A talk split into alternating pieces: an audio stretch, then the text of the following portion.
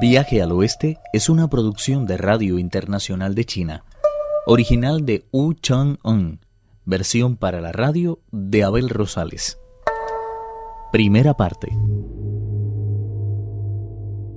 La esposa del monstruo ha salvado al monje Tang de una muerte segura. Conocedora del peligroso ambiente donde vive, explica al monje la forma de escapar mientras piensa cómo pedir a su marido la salvación de Tripitaka. Creo que debería de esperar un poco, porque lo más que puede ocurrirle si encuentra a mi marido es que le interrogue de nuevo. Pero si le echan mano los diablillos, acabarán con usted en un abrir y cerrar de ojos, sin preguntarle siquiera quién lo ha liberado. Lo más aconsejable, por cierto, es que salga yo primero e interceda en su favor ante el gran rey. Si accede a mi petición, sus discípulos lo considerarán un gran favor y depondrán las armas. Al oír esas razones, Tripitaka se echó rostro en tierra y empezó a golpear el suelo con la frente. Cuando la mujer hubo desaparecido, salió por la puerta de atrás, pero no se aventuró a alejarse mucho, prefiriendo esconderse entre los arbustos y esperar a ver qué pasaba. La princesa maduró aún más su plan mientras trataba de abrirse camino entre los monstruos que se habían congregado delante de la puerta principal. Solo podía oír el fragor de las armas, pero levantó la vista y gritó con todas sus fuerzas. Señor de la túnica amarilla.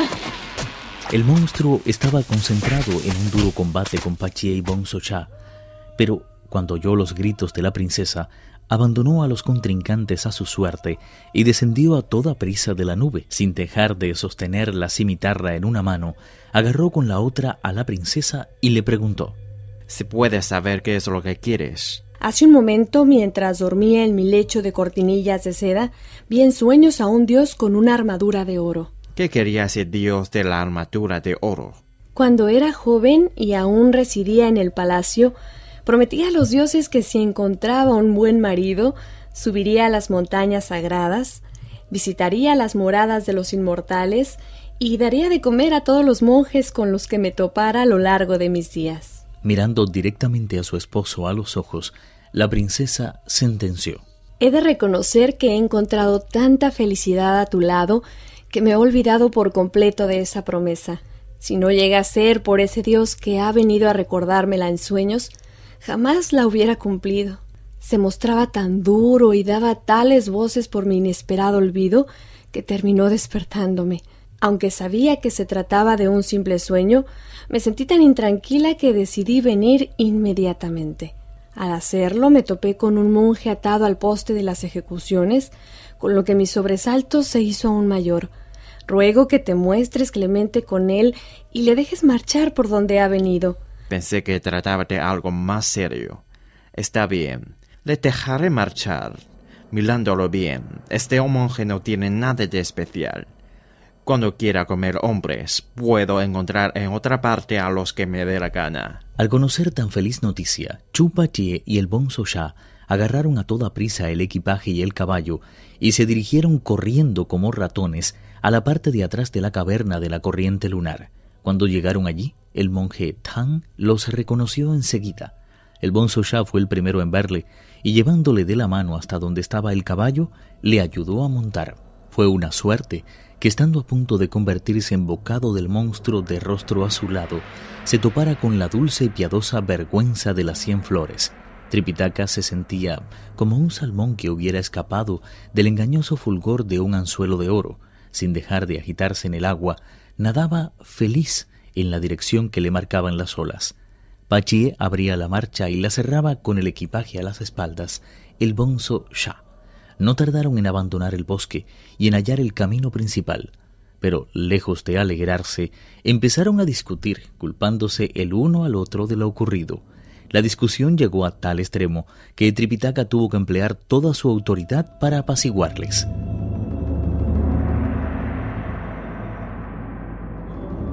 A la caída de la tarde buscaron un lugar en el que pasar la noche, pero el canto del gallo los sorprendió bajo el cielo abierto. Esto se repitió un día tras otro, y de esta forma recorrieron no menos de 299 kilómetros. Un día levantaron la vista y vieron por fin a lo lejos una hermosa ciudad.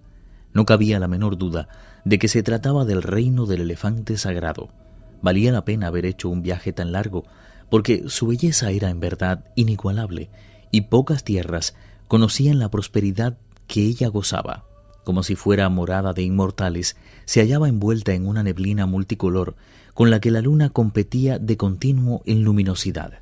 Todos los edificios habían sido construidos uno detrás de otro y poseían entradas de jade y escaleras de oro, por las que no dejaban de circular auténticos enjambres de funcionarios civiles y militares. Irremediablemente, la vista del reino del elefante sagrado los transportaba a otro lugar más familiar. El monje Tang se dirigió después a una puerta del palacio real y dijo al oficial que lo guardaba. Por favor, informe a su señor que acaba de llegar un monje de la tierra de los Tang y solicita ser recibido en audiencia para obtener de su generosidad permiso para cruzar sus tierras. El guardián de la puerta amarilla corrió al interior del palacio e informó a su rey.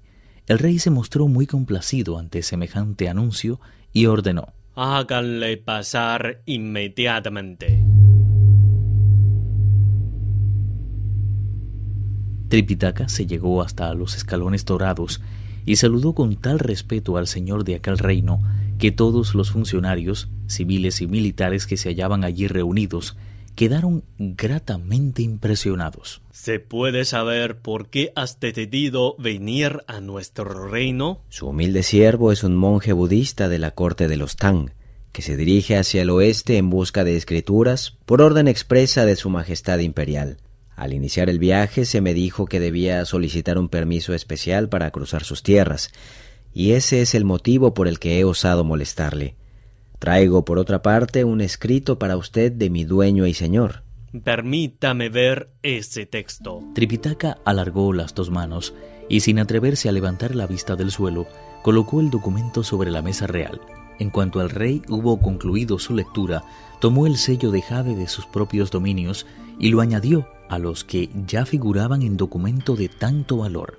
Sin más se lo devolvió a Tripitaka, quien tras agradecer su gesto dijo Existe un segundo motivo que me ha forzado a venir a presentarle mis respetos, y no es otro que el de entregarle una carta de un familiar suyo, de su hija, la princesa tercera, que fue raptada en su día por el monstruo de la túnica amarilla, y que actualmente mora en la caverna de la corriente lunar de la montaña de la cacerola. Con los ojos anegados en lágrimas, el rey dijo, Son trece ya los años que llevamos sin verla. A causa de su desaparición hemos castigado a incontables funcionarios, tanto civiles como militares, y condenado a muerte a no pocos eunucos y damas de compañía. Locos por el dolor de su ausencia, interrogamos a todos los habitantes de la ciudad, pero nadie supo darnos razón de su paradero.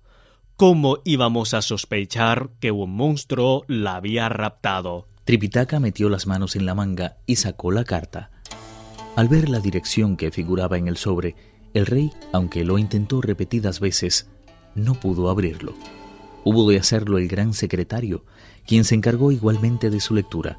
En cuanto terminó la lectura, el rey dejó escapar gritos desgarradores de dolor.